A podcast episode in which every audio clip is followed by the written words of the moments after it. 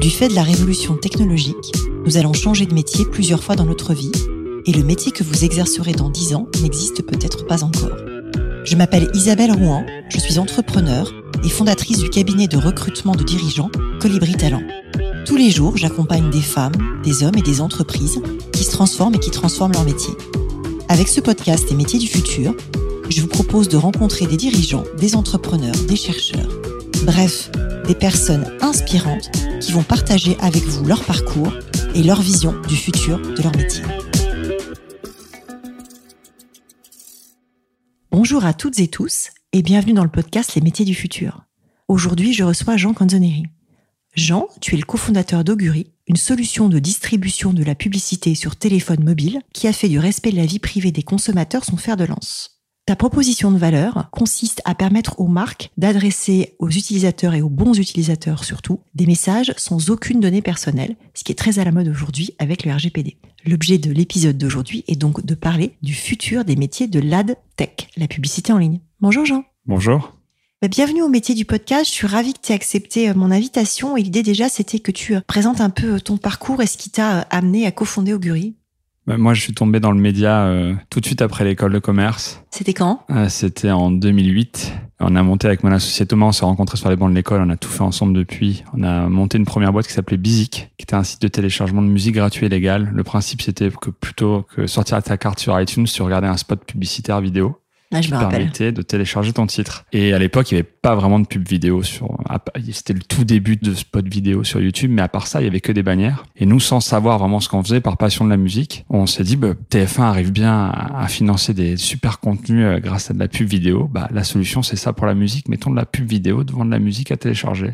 Et c'est comme ça qu'on est tombé dans les médias, dans la pub. Très rapidement, on a vu que les relations avec les maisons de disques allaient être compliquées. Donc, on avait deux choix qui s'offraient à nous. Soit on allait sur un modèle ben voilà, à la Spotify, à la Deezer, on était capable d'investir pendant des ouais, presque des dizaines d'années sans être rentable. De la plateformisation des droits, effectivement. Exactement, et puis pas un modèle économique euh, viable à court terme en tout cas.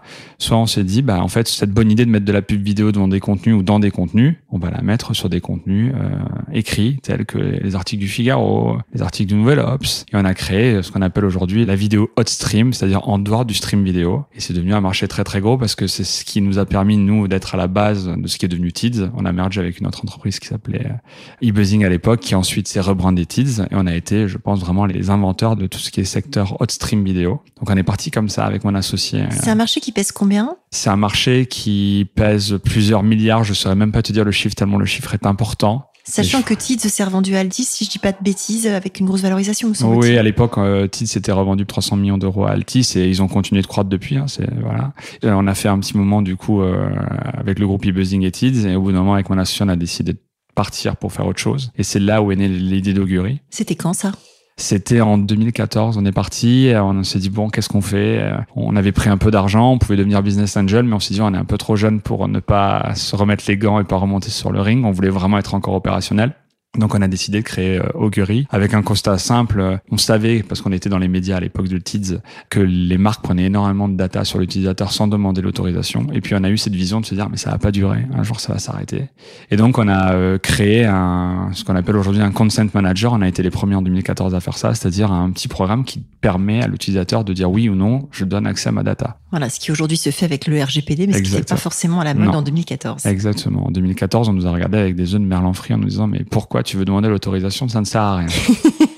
Mais donc du coup, on s'est spécialisé in app. Donc euh, ce petit logiciel permettait de demander l'autorisation aux utilisateurs dans les applications. Et euh, quand la GDPR est arrivée, donc quand la loi de protection des données est arrivée, bah, beaucoup d'éditeurs d'apps se sont retournés vers nous en nous disant bah, c'est super, donne-moi ton petit programme gratuit qui nous permet d'avoir euh, demandé l'autorisation. Et ce programme permettait donc à l'utilisateur de donner accès à sa donnée ou non, et à nous de diffuser de la pub sur les apps dans lesquelles ce programme était implémenté. Donc ça nous a fait une couverture un réseau publicitaire énorme très rapidement. Et du coup, c'est quoi le modèle économique d'Augury? Le modèle économique d'Augury, c'est assez simple. C'est bah, nous, on donne euh, ce service gratuitement aux éditeurs, ou en tout cas, on donnait ce service gratuitement aux éditeurs.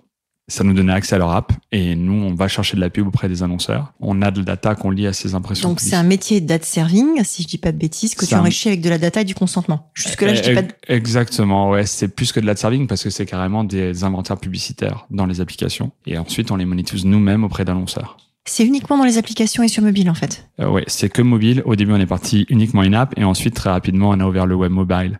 En fait, si tu veux, on s'est dit depuis le départ, le web est gratuit grâce à la pub. La pub n'est pas forcément quelque chose d'aimé par les utilisateurs. Comment on peut rendre cette pub plus aimable, on va dire, par l'utilisateur, en la rendant moins intrusive et en respectant la vie privée des utilisateurs, en leur demandant leur avis. Ça, c'était la première brique. Mhm. On a commencé par demander l'avis aux utilisateurs. Et ensuite, on s'est dit comment carrément on peut passer dans ce qu'on appelle aujourd'hui, c'est un peu jargon, mais cookie-less et ID-less, c'est-à-dire faire de la pub ciblée, mais sans aucun identifiant d'utilisateur. D'accord. Et c'est là-dedans qu'on est depuis maintenant trois ans. On a été aussi des pionniers là-dedans. Donc aujourd'hui, on arrive à faire de la pub ciblée, mais sans aucun identifiant d'utilisateur, plutôt en s'intéressant à quelles sont les audiences et les personas, c'est-à-dire le type de personnes qui vont sur telle ou telle page. Donc on va pas vous cibler parce que vous êtes euh, numéro 45, on va plus vous cibler parce qu'on sait que si vous allez sur cette page-là, vous avez ce style d'intérêt. D'accord, donc du coup c'est de la publicité contextuelle sans une identité précise. Voilà, mais plus loin que contextuel, le contextuel c'est tout le monde peut faire du contextuel, c'est dire tu vas sur le Figaro, tu regardes une page économique, tu es forcément intéressé par l'économie, ça c'est simple, c'est la, La première base, étage. de- voilà, c'est la base du média planning, jusque-là, ça Exactement. existait il y a 40 ans. Exactement. Nous, ce qu'on rajoute, c'est plein d'autres données qu'on anonymise, mais qu'on lie à la page du Figaro. D'accord, Voilà. donc c'est pas lié à l'individu de la personne qui surfe, c'est lié au contenu de- C'est- sur lequel la vidéo Exactement, est... c'est euh, lié à toutes les personnes qui surfent sur cette page. Je peux te donner un exemple, je sais pas.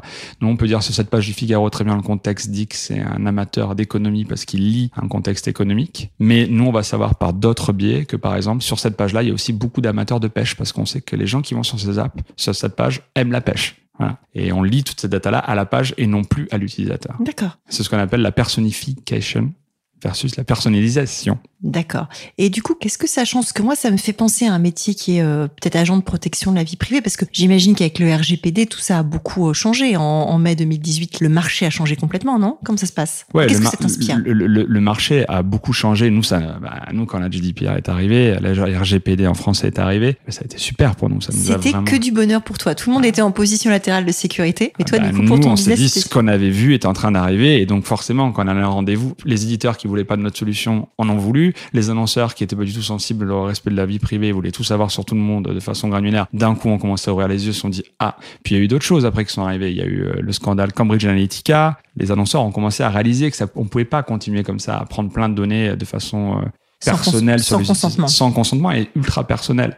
Donc quand on arrive avec une solution qui marche et qui a des très bonnes performances, mais qui a pas un brin de data personnelle dedans, ça parle aux annonceurs. Et est-ce que ça parle au, au grand public dans le sens aujourd'hui, le grand public, il choisit quoi majoritairement? C'est de la pub ciblée, de la pub, Alors- pas de pub du tout, mais plutôt de payer l'application? Comment se comportent les gens? Alors les gens, la majorité des gens acceptent encore quand même la, la pub ciblée, c'est-à-dire que sur les consentements, il y a une majorité de gens qui acceptent. C'est quoi la majorité? Tu partages le chiffre ou Euh, ça, ça va dépendre des consent managers, c'est-à-dire qu'il y a des consent managers qui sont vraiment limites, c'est-à-dire que pour dire non, il va falloir appuyer sur 40 boutons et donc là, le taux de consentement va être très très élevé. Mais ces consent managers là qui sont encore sur le marché ne sont pas tout à fait GDPR compliant.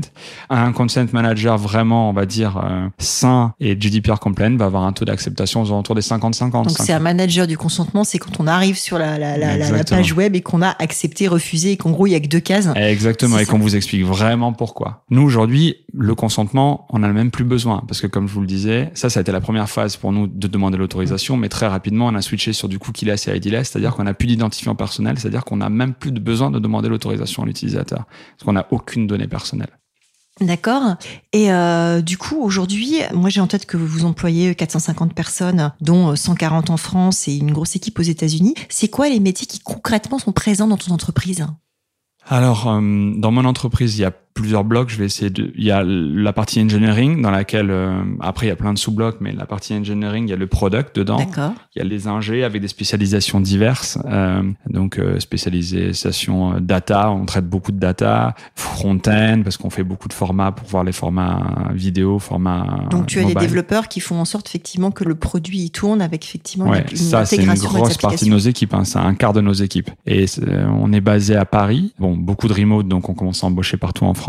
Et on a aussi une petite équipe en Serbie, puisqu'on voulait accélérer le recrutement et un moment on a trouvé, on a eu des opportunités de connaissances en Serbie, donc on a monté un petit plateau en Serbie. On continue à embaucher euh, de façon très soutenue. C'est quoi très soutenu? Tu crées Bah, combien d'emplois par an? Cette année, on va embaucher euh, 300 personnes, quoi. Ah oui, c'est beaucoup. Ouais, ouais. Parce que bon, il y a une partie de churn forcément, de personnes qui s'en vont. Donc euh, voilà, il faut remplacer les personnes qui s'en vont, plus recruter de nouvelles personnes chaque année. Et du coup, alors essentiellement sur des métiers de développeur et sur le produit, ou il y a d'autres métiers dans ta boîte? Non, alors donc développeur, product, on a ça. Ensuite, on a tout ce qui est la partie commerciale. Donc deux parties commerciales chez nous, les gens qui vont vendre aux grandes marques les emplacements publicitaires et la data, et les autres qui vont proposer aux éditeurs d'app ou de sites de, diffuser cette pub. D'accord. Exactement. Donc voilà, c'est ce qu'on appelle publishings and agency. Chez nous, c'est deux choses différentes. Donc là aussi, on embauche assez fort et on ouvre de nombreux pays cette année. Donc euh, si on compte l'ouverture de nouveaux pays, euh, vous ouvrez combien de pays? Parce que j'entends vous avez levé 45 millions d'euros. Donc j'imagine que c'est lié à vos 300 recrutements et aux ouvertures de pays. Ça doit servir à ça. On, on a levé un peu plus. On a levé 100 millions d'euros en tout. D'accord. Voilà. En différentes, en différentes stages. C'est pas moi qui ai mal bossé mon. Non, non, mais après, bon, voilà, mais en différentes stages. La dernière a été de 45 millions d'euros. Mais euh, en différentes stages. Euh, cette année, on va ouvrir euh, cinq pays. Donc, on ouvre le Brésil, la Suisse, le Canada, euh, attends que je le Japon qu'on vient d'ouvrir et le cinquième c'est les Nordics. D'accord. Voilà. Ça, c'est cette année. Euh, donc voilà, on chôme pas, on, embauche de nombreuses personnes. Et sur les pays, c'est surtout des commerciaux. D'accord. Et ensuite, on a euh, des fonctions marketing qui sont centralisés par zone, j'imagine. Ouais, qui sont euh, principalement Europe et US. Et ensuite, on a de la finance et des HR. D'accord, donc assez, assez, classique, pour une startup scale-up. Vous avez qui autour de la table du capital? Alors, ben, on a, nous, les fondateurs au départ, injecté un peu de fonds parce qu'on pouvait grâce à la première aventure. Et ensuite, on a eu euh, des business angels qui nous avaient suivis dès la première euh, aventure. Donc, quand on sortait d'école. avec Courant pilé. Exactement. Qui nous suivent depuis le départ. ID Invest et Ventech en tant que VC. D'accord. Voilà.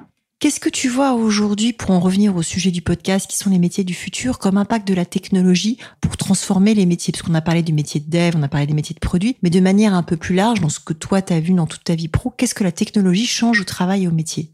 Bah, je pense qu'en ce moment, on est très très focus tous sur le remote. C'est un peu une révolution quand même. Euh, moi qui suis jeune et, et, enfin pas trop vieux en tout cas.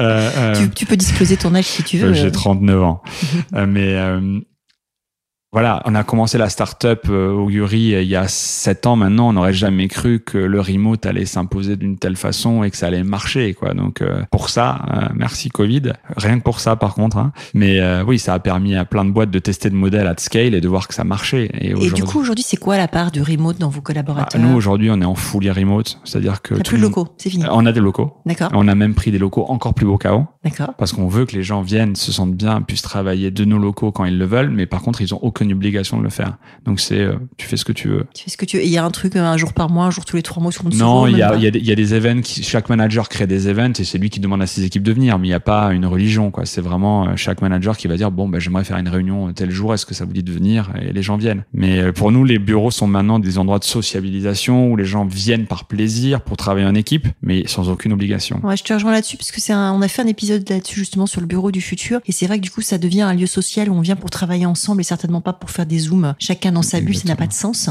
Donc c'est vrai qu'il y a un vrai changement sur le rapport au bureau. Est-ce qu'il y a d'autres impacts de la technologie au-delà du fait de travailler en distanciel? Bah, il y a beaucoup d'outils. Euh, après, c'est moi j'étais vraiment focus euh, product euh, chez Augury. Il y a plein de d'aides à la production d'un produit qui n'étaient pas là il y a ne serait-ce que dix ans. Voilà, je te cite des softs comme Asana, qui sont des softs de gestion de projet product, qui sont incroyablement faciles, collaboratifs, qui permettent du coup que le remote soit efficace. Ça a vraiment révolutionné la façon dont on travaille un produit dans une boîte tech, je pense. D'accord. Et du coup, les profils de gens que vous recrutez, c'est plutôt des gens euh, jeunes, plutôt profil ingénieur euh Ouais, c'est euh, à la technique, la moyenne d'âge, je dirais que c'est la trentaine, euh, qui viennent de tous horizons, ouais, toute nationalité, basés partout en France maintenant, parce qu'on recrute partout. Quel conseil tu donnerais à un jeune ou à une jeune qui veut arriver sur le marché du travail? Mmh, C'est une bonne question. Qu'est-ce que je pourrais lui donner comme conseil? D'être ambitieux, d'être vraiment, vraiment ambitieux. Je pense que hum, il faut faire voir qu'on a envie de faire des choses dans une boîte et ne pas hésiter à le dire, quoi. Parce qu'à la fin, euh, c'est ceux qui le disent le plus, qu'ils ont envie, qui obtiennent le plus. Donc, euh, je pense qu'il faut pas être euh, timide sur le fait de vouloir faire des choses et demander le plus possible à son manager de faire et faire savoir, en fait. Exactement. Et pas faire savoir uniquement j'ai fait ça, mais j'ai envie de faire plus, j'aimerais faire plus, euh, donne-moi plus, je peux faire plus. Voilà, je pas dans le sens de oui forcément il faut communiquer un peu sur ce que tu fais, mais il n'y a pas besoin de trop euh, faire le malin. Si vous êtes bon, les gens vont le voir. Donc c'est pas faire et faire savoir. Le faire savoir, ça se fait tout seul. Quand quelqu'un est bon, ça se sait. Par contre, c'est une fois qu'on a fait des choses bien, allez en demander plus. D'accord. Voilà, je pense que c'est important dans une société. Et quel conseil tu donnerais à des gens qui souhaitent se reconvertir? Se reconvertir, c'est marrant parce que dans mon entourage proche, j'ai quelqu'un qui s'est complètement reconverti. C'est quoi Tu racontes un peu le parcours Ouais, oui, qui était dans les médias et euh, qui maintenant est naturopathe. C'est ma femme. Hein. donc euh, c'est ton entourage très proche. exactement. Bonjour madame. Et, et, donc du coup, qui a longtemps hésité avant de se faire ce move, mais qui l'a fait par passion, par envie d'aider les gens, etc. Et ça se passe très bien parce qu'en plus aujourd'hui, elle a réussi à concilier euh, la naturopathie avec une partie de social media. Donc elle a fait un peu le pont entre ces deux compétences, celle passée et celle actuelle. Et ça s'est très bien passé parce que chaque expérience qu'on a eue avant de se reconvertir peut aider dans la future expérience. Et c'est ce qu'elle a fait.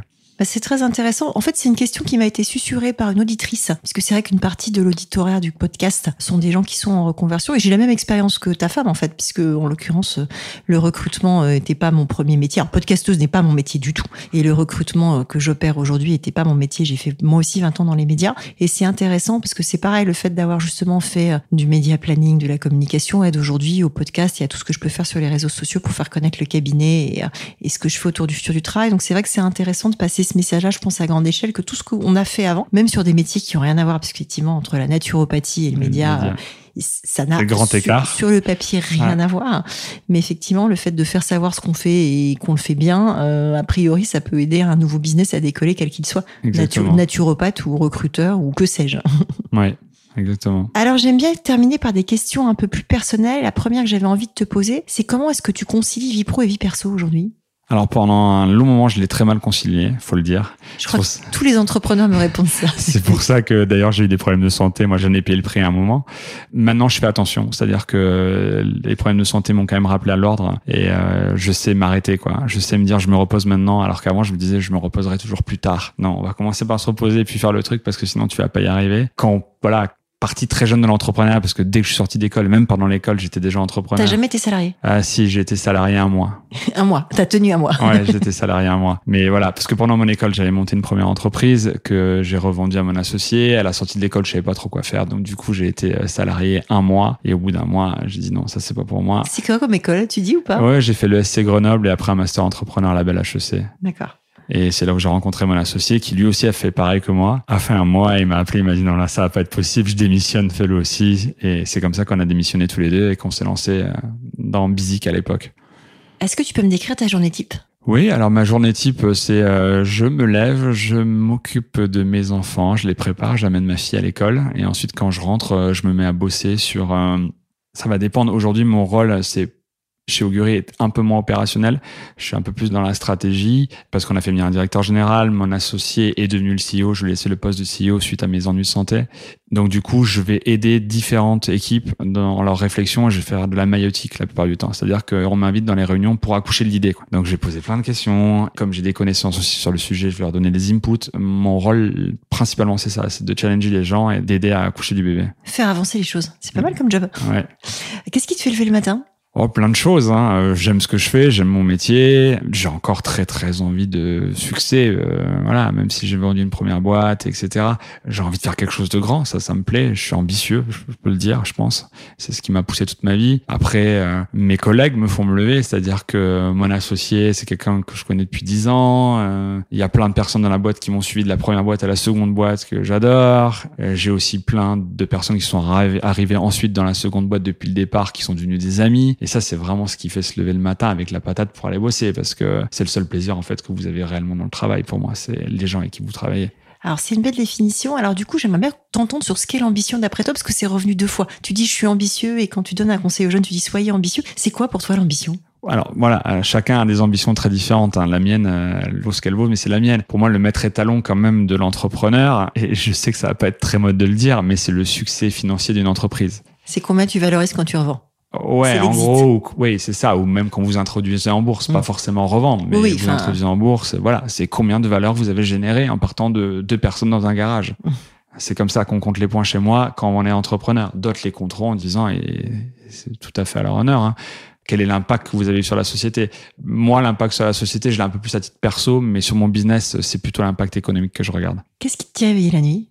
Oula, moi je suis un grand stressé. Il y a plein de choses qui me tiennent éveillé la nuit. Euh... T'es surtout quelqu'un de sincère parce qu'à ce micro, quasiment tout le monde me dit qu'il dort comme un bébé sur ses deux oreilles. Ah ouais, non, moi je suis une grande insomniaque, donc je suis un des premiers à dire que tu es un grand stressé. Donc ah euh... non, je m'endors très vite, mais je me réveille la nuit. parce que je m'endors fatigué, mais je me réveille la nuit. Non, il y a plein de choses qui peuvent euh, me tenir éveillé. Bon, voilà, pour ceux qui ont des enfants, on sait, euh, tout change au moment où on a des enfants, donc bah, forcément on se fait rapidement du souci pour les enfants. Ensuite, euh, très souvent la nuit, je me réveille avec euh, ah, il y a tel problème dans la boîte, euh, quelle est la solution quoi? Et ça peut être tout et n'importe quoi, des gros ou des petits problèmes. Ça me réveille et je réfléchis pendant la nuit. Surtout si on a 450 collaborateurs dans plein de pays, forcément il y a toujours des problèmes. Il y a toujours des problèmes, toujours. De quel succès es-tu le plus fier? Bah, il y a deux ordres de succès. Il y a le succès euh, professionnel et personnel. Sur le succès personnel, je vais dire quelque chose de très banal, mais bon, voilà, qui est très vrai, c'est mes enfants. C'est très joli aussi. ouais, c'est juste, voilà, c'est la plus belle chose que j'ai réalisée. Et ça me donne beaucoup de plaisir, même si ça me donne beaucoup de stress euh, pendant la nuit.